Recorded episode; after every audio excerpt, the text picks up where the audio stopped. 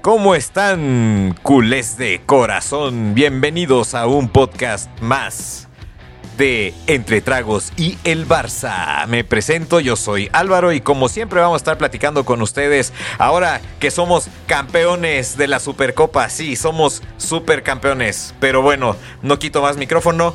Adelante. ¿Cómo están, queridos culés? Eh, claramente felices por este, este primer campeonato de Xavi con el Barça y seguramente es el primero de muchos. El primero de muchos, señores. Entonces dejo micrófonos con mi, con mi compañero Fer. Claramente nos van a criticar quizás por esa palabra, por lo último que ha sucedido entre Gerard Piqué y Shakira, todo lo que ha lo, lo, que ha sonado con esa palabra que acabamos de decir. Pero bueno, yo noté que mis compañeros no nombraron su bebida de hoy. No sé qué les está pasando, pero yo sí la voy a nombrar. Estoy tomando un rico guarito colombiano en honor a nuestro radio escucha de, de Colombia. Saludos. Nuestro parcero amigo. Así que enhorabuena, gran guarito y muchas gracias a aquel colombiano que nos escucha. Y sí, todos felices porque somos campeones nuevamente. Es el primer título sin Messi y es un título que gana el Barça. El último sin Messi había sido en la 98-99, aquella lejana 98-99 con Guardiola, Luis Enrique, de jugadores Xavi, incluso también conformaba ese equipo. Entonces, eh, tenemos ya esperanza, ya se vio que sin Messi todavía podemos ganar títulos, así que enhorabuena a todos los culés. Como bien mencionas, Fer, efectivamente es el primer título con Xavi. Estamos muy contentos, al menos yo en particular quiero decir que me encantó el desempeño del equipo. Ya lo volví a ver conectado, ya lo volví a ver jugar como nos tenía acostumbrados, de estar triangulando, estar tocando, no prestarle el balón al rival. Desapareció totalmente, o sea, lo borró, borró de la, de la cancha al Madrid. Ahora sí vamos a decir su nombre porque lo merece. Borraron al Madrid de, de, la cancha. Y, y bueno, pues, qué mejor que además haya sido con goleado. Me hubiera gustado el, cero en la portería, no se logró, pero bueno, se goleó, ¿no? Sí, se, se, jugó bastante bien, bastante bien. Eh, eh, digo, sí, sí quiero eh, hablar un poco de, la semifinal. Ahí hubo, metías como, como toda la temporada, ¿no? Se metía gol un poquito para atrás, se metía el otro gol, se volvía para atrás, ¿no? Pasó ese 2-2 sufrido al final, lo pasamos en penales, estuvo bastante bien. Y bueno, como dices, esta, esta final le pasamos por encima al Madrid, por encima. La verdad es que se jugó bastante bien. Eh, se jugó, bueno, al principio como alineación era como un 4-4-2, luego se fueron moviendo más. Este, Frankie de Jong al lado de Busquets se vieron bien, recuperaban bastante, muy buenos balones filtrados. Creo que se hizo muy buen juego, Dembélé muy bien, muy conectado, como dice, como dice Salvis. Otra vez se conectó todo el equipo Gaby Pedri. Bueno, ¿qué se puede decir? Es de esos dos, de esos dos este, chamacos que están revolucionando al, al Barcelona, ya estando eh, pues en el campo, todos fue, fue un, baile, fue una paseada la que se le dio al, al Madrid. Eh, me gustó esa, esa parte de, de poner a tanto a, a Busquets junto con De Jong se ayudaron bastante, filtraron muy buenos balones.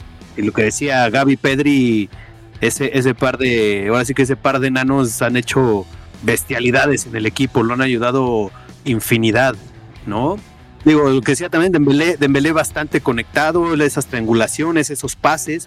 La verdad es que Courtois uh, fácilmente sacó dos, tres goles. Este, este sí pudo haber sido una, una, una final de, de, de goleada, una, bueno, más grande porque la primera que le saca Lewandowski queda en el poste, la que le saca Dembélé, este, creo que fue empezando el, segundo tiempo, y como decía la, la, mención honorífica para, para el titán, al Araujo, que, que para lo que le pongan enfrente, o sea, es increíble. Y Ter Stegen, aunque no, no, no es, no fue, o sea, no, no, no llegaron tanto con él, no, no hizo tantas salvadas, pues claramente es, es el mejor portero para mí, o de los mejores porteros para mí ahorita del mundo. Ciertamente el Barcelona jugó un partidazo contra el Madrid en la final. pero yo creo que también habría que tomar un poco más con mesura todo esto porque eh, no se empezó muy bien el año, se empató con el español, ahora con el Betis se nos complicó la semifinal. El Madrid siempre va a tener uh, ese partido diferente, es un clásico y todo el mundo lo quiere ganar siempre.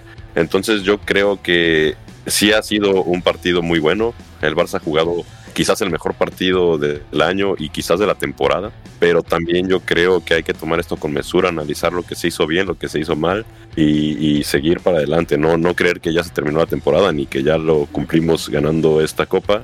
Entonces hay que aprender y hay que seguir como, como estamos. Eh, cambió el parado eh, Xavi en el último partido contra el Madrid, funcionó, quizás convendría empezar a pensar en repetir ese parado. Ya funcionó y podría ser una buena opción seguir intentándolo, además de que aquí ya mis dos compañeros estaban liquidando a Busquets y Busquets y la verdad es que jugó un partido muy bueno contra el Madrid. Sí, jugó un gran partido. La verdad, sí, sí lo hemos castigado bastante en otros, en otros podcasts. De hecho, hemos castigado también, o no castigado, pero hemos hablado del bajo rendimiento de, de Levalgolski. Y, dio un partidazo ahora contra, contra el Madrid. Ya apareció en partidos importantes, que era lo que estábamos platicando hace unos podcasts, ¿no? O sea, aparecía en otros partidos y en los importantes quedaba muy alejado de, de la portería y de crear jugadas de gol y ahora se despachó un partidazo, ¿no? También retomo el comentario de Eduardo de Gaby y Pedri, ¿no? O sea, simplemente están convertidos en el motor de, del Barça, ¿no? En la, en la media cancha. Dembélé efectivamente se me hizo un, buen. Eh, una especie de carrilero. Y lo que comentabas del, del parado, Fer, fue un parado muy especial porque a Araujo lo tiraron a la, a la lateral. Apreciación muy personal. No sé si me gustaría ya este parado o sea, como para lo que, lo que resta. Porque a mí me gusta mucho Araujo, pero de central. Y ahora lo cargaron a la lateral para, para cubrir a, a, Vinicius, lo cual estuvo excelente. O sea, se nota que estudió al rival Xavi y por eso le puso marca, marca personal. No sé si me encante, funcionó esta vez, pero no sé si a mí me gustaría verlo todo el tiempo de lateral. ¿Qué piensan ustedes? No, bueno, yo no, no me refería tanto a, la posición de Araujo o la posición de los jugadores en sí, sino más a la formación que se usó, porque ah, el Barça siempre juega con un 4-3-3, siempre, siempre, eso es de, de ley. Pero en este partido me parece que se cambió a un 4-5-2, digo 4-5-1, muy interesante, porque incluso se jugó con dos contenciones, con Busquets y con Frankie de Jong cosa que es muy raro ver en el Barça. Normalmente siempre se usa uno. En este caso se usaron dos. Y los laterales, bueno, los extremos, en este caso um, Dembélé, no, no subía tanto como en otros partidos. Quizás no llegaba tanto a línea de fondo. Quizás se usaba un poco más defensivo. Y eso ayudó también a cubrir más las bandas del Madrid, que nunca tuvo ideas, nunca supo ni cómo atacar al Barcelona. Eh, en verdad es que el Barça se paró tan bien y tuvo tanto el balón que el Madrid no se lo esperaba. Y, y eso fue una, una gran decisión de Xavi, a mi parecer. Sí, porque ahí como, como dice Álvaro, pues lo, lo, lo, estudió bastante bien, estudió lo que, lo que hace más el Madrid, pues es llegar por bandas, corren bastante. Eh, lo que me gustó muchísimo fue que aparte de, de, este, de esta nueva formación, no se dejó de apretar y, y, si se fijan en el, en el primer gol, pues cómo le quitan, le quitan el balón a, no me acuerdo si es el Rudiger o el otro, el Carapinga, ese, como se llama ese huevón. Este se la quita, se la quita Busquets, creo. Y es tarjeta amarilla, tarjeta amarilla. Pedri mete gol. Perdón, perdón, Mansur, tarjeta amarilla por eso. No tenía que decir, me tenía, me tenía que, que, soltar un poquito esta vez.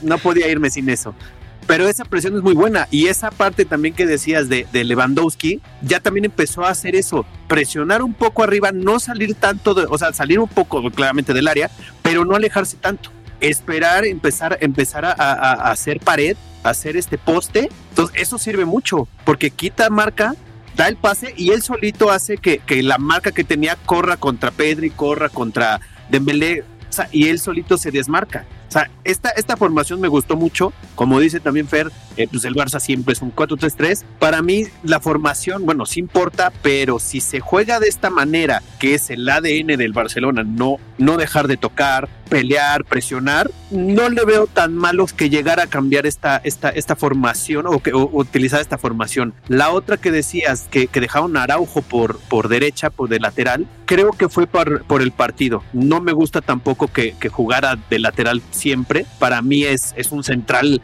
increíble, pero creo que esta vez lo utilizó por eso, para que a Vinicius no lo dejara, no lo dejara hacer absolutamente nada como pasó. Sí, como menciona Fer, o sea, secaron al Madrid, no supieron por dónde, andaban toque y toque, pero todos los pases eran hacia atrás porque no, no tenían forma de seguir avanzando. Sí les metieron contención en la, en la media cancha y no los dejaban pasar. Vinicius borrado. Benzema metió gol, pero vamos, o sea, ya fue en los últimos minutos y fue porque siento que el Barça ya estaba muy relajado, ¿no? También creo que es importante eh, mencionar esta cuestión de Valde. O sea, lo hemos dejado un poquito de lado, pero también de un partidazo. Dio un señor partido.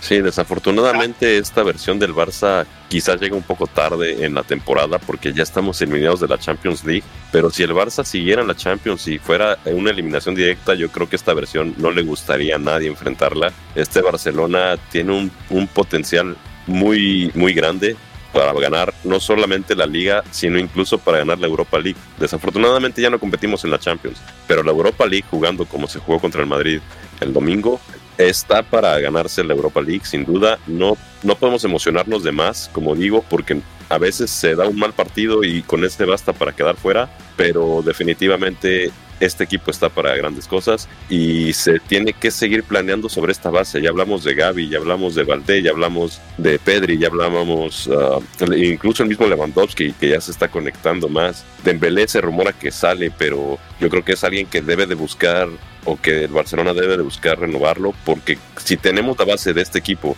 y seguimos reforzándolo con refuerzos de calidad, este equipo puede luchar la Champions sin ningún problema el próximo año.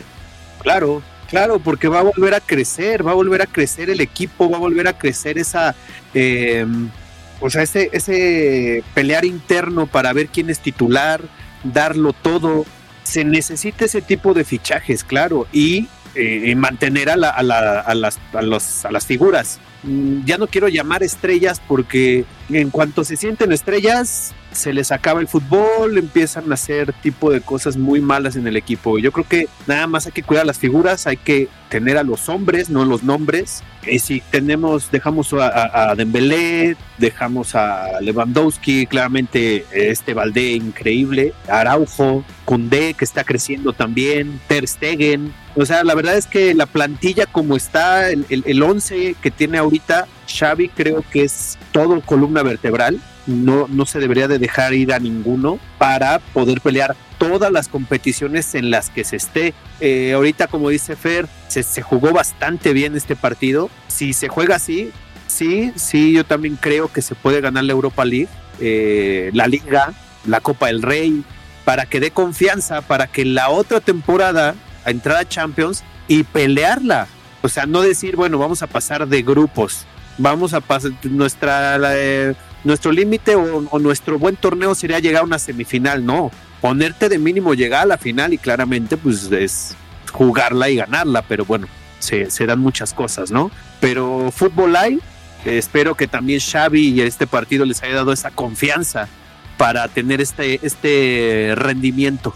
Sí, un punto que me, que me tranquiliza, que ahora sí ya digo, ah, estoy tranquilo, estoy sereno es que ya vemos una etapa post-Messi y ya vemos un futuro del Barcelona, ¿no? Ya con los chavos, ahora sí ya podemos ver un futuro del, del Barça. Ya estamos viendo varios jugadores que están saliendo, que efectivamente se le están rompiendo y que están jugando con ese ADN del Barça. Unos ya van de salida, Busquets en este caso, pero otros están llegando y están llegando con todo, ¿no?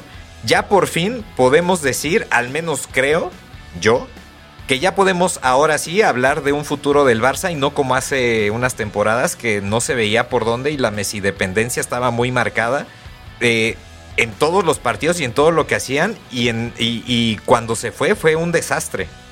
Sí, lo que necesitamos ahora también es, es un líder, porque yo siento que al que se le está dando esa responsabilidad un poco es a Lewandowski, símbolo goleador, pero quizás hay partidos en los que no se ha mostrado tan, tan decisivo y tan importante para el equipo. En su momento era, era Messi, ahora quizás nuestro capitán pues Busquets, pero también Busquets ahorita ya es un poco más de apoyo porque, como decíamos, se está haciendo viejo y quizás la próxima temporada todavía están buscando renovarlo, quizás se va a concretar la renovación, pero ya no es un tipo que, que grite tanto en la cancha, que tenga la energía y quizás es momento de empezar a buscar pues no solamente un reemplazo para Busquets, sino un reemplazo pues de líder, un, capitán. Yo veo ese tipo Araujo, por ejemplo, quizás él podría empezar a tomar esa rienda, ese papel, pero sí siento que nos falta alguien que grite y alguien que haga ese, ese rol de capitán. Lo tenemos, pero todavía no está totalmente definido. Yo ahorita lo veo más como intentando convertir a Lewandowski en ese rol,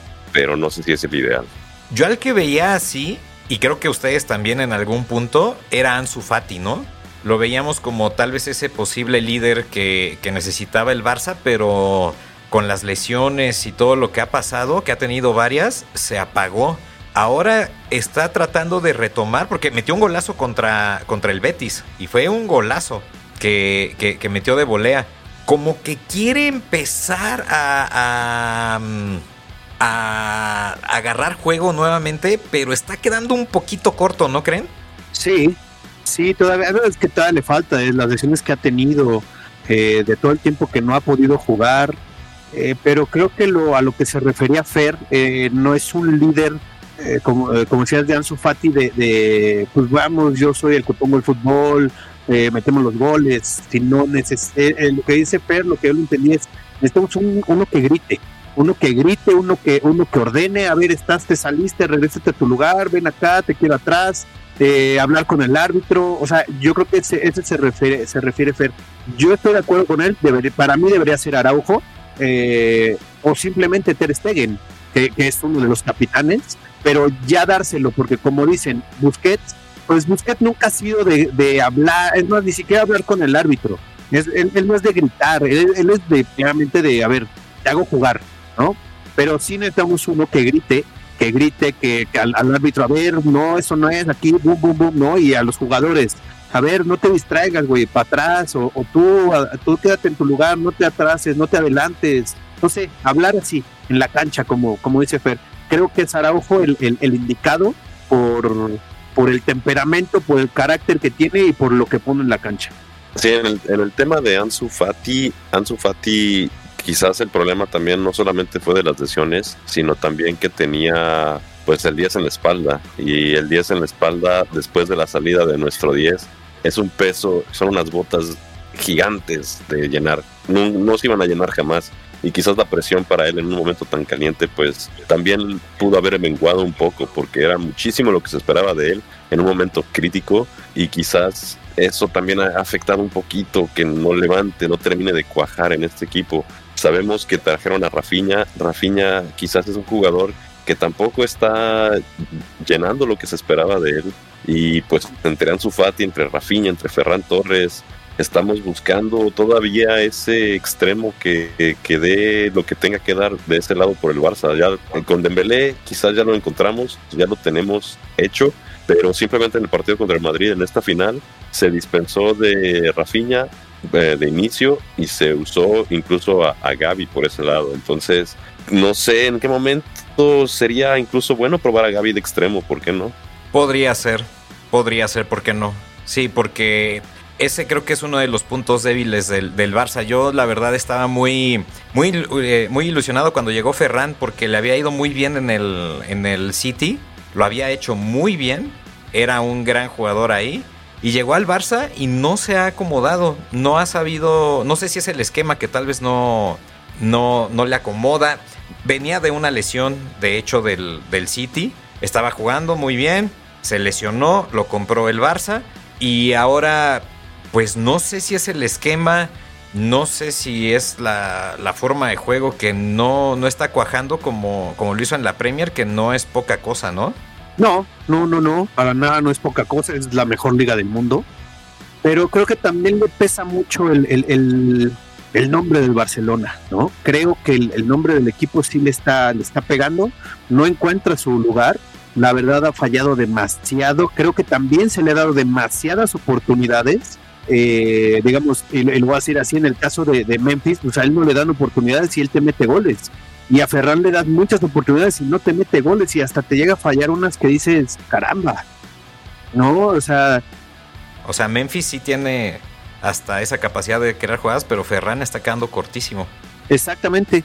Digo, y ahorita, por ejemplo, ahorita que acaba de pasar la expulsión con el Atlético de Madrid, será pues para que le den, es, es para que le den una oportunidad a Memphis o que vaya a volver a usarla, como dice, ahorita vaya a poner otra vez esta, esta formación de, de bueno, que como empezó sería un 4-4-2, que ya luego la fue, la fue cambiando, igual puede ser la formación, igual eso se puede hacer, no sé si el, el partido de jueves que, es, que sea de, de, Copa del Rey, o fue, o sea, el fin de semana contra el Getafe.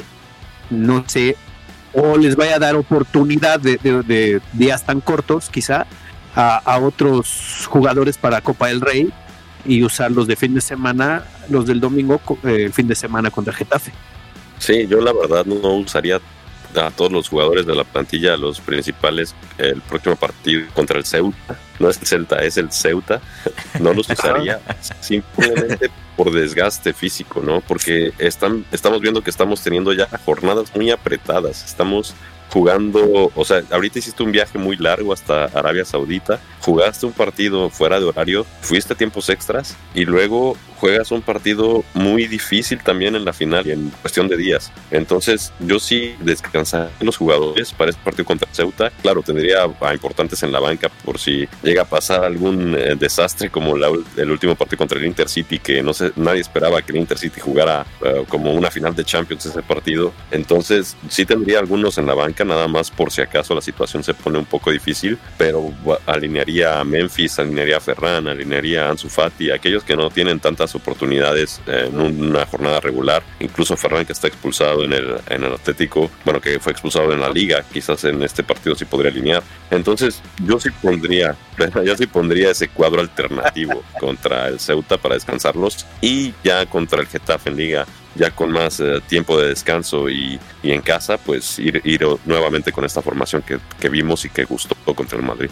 Sí, pues por ejemplo, este partido tiene cabida hasta para Marcos Alonso, ¿no? Que también ha quedado cortísimo.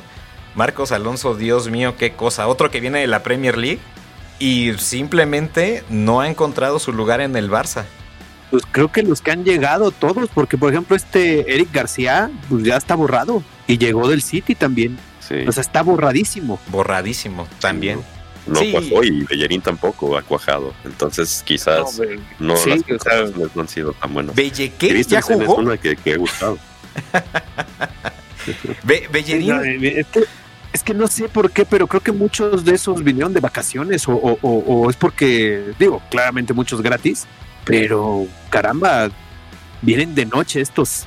Sí, por ejemplo, Bellerín sí es lamentable, ¿no? O sea, creo que lleva dos minutos de juego. O sea, lleva nada. Lo metieron, creo que un partido y lo metieron, pues sí, exagerando 10 minutos. Y de ahí no lo hemos vuelto a ver. Cuando vino uno de los Boateng, que jugó creo que dos, tres partidos y también se fue. Pero jugó más que Bellerín, o Bellerino, como se llame. Sí.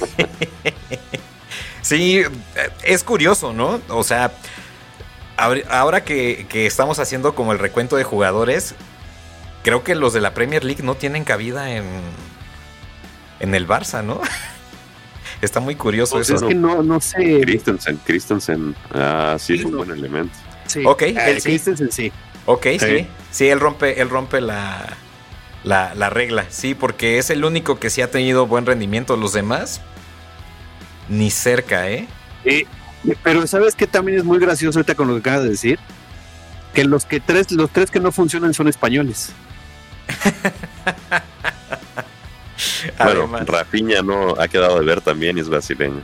A mí lo de Rafiña, lo de Rafiña se me hace un tipo Coutinho de ese, de ese, de ese papel. Digo, no, no llega con tanto cartel y tampoco tanto, tanto se pagó por él, pero creo que va por lo mismo. Tenía demasiada.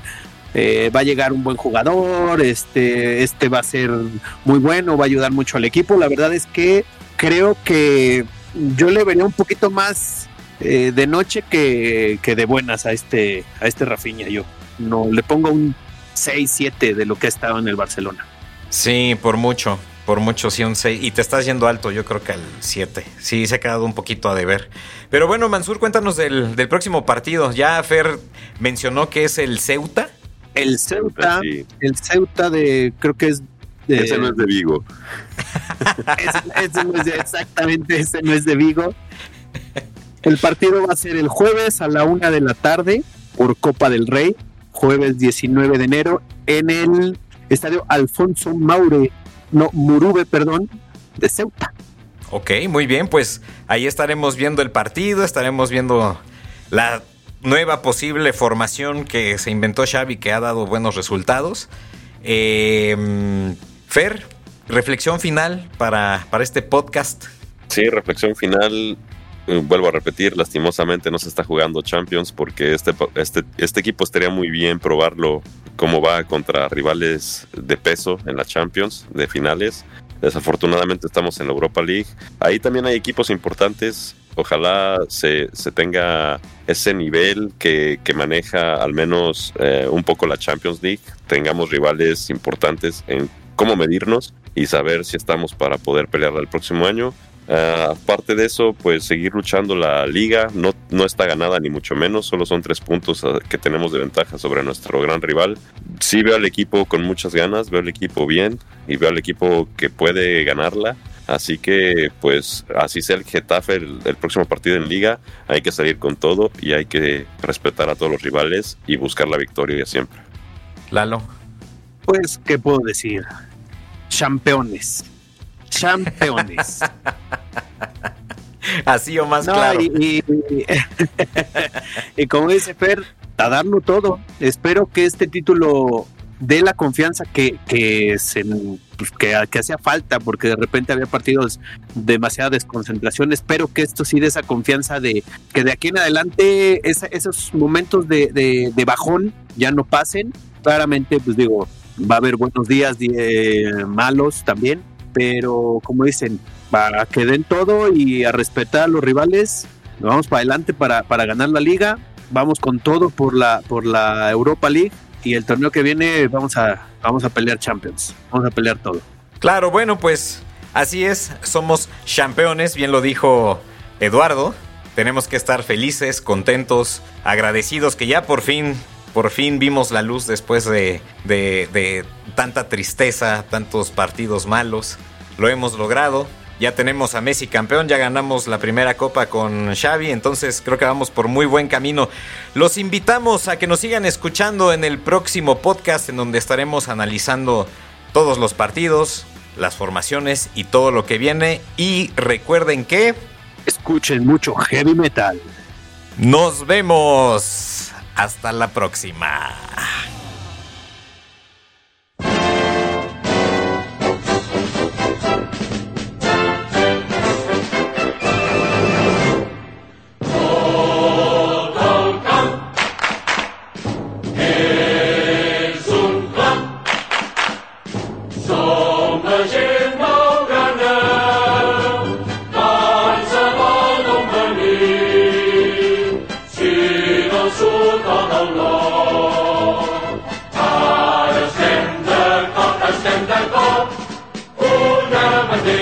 treasure.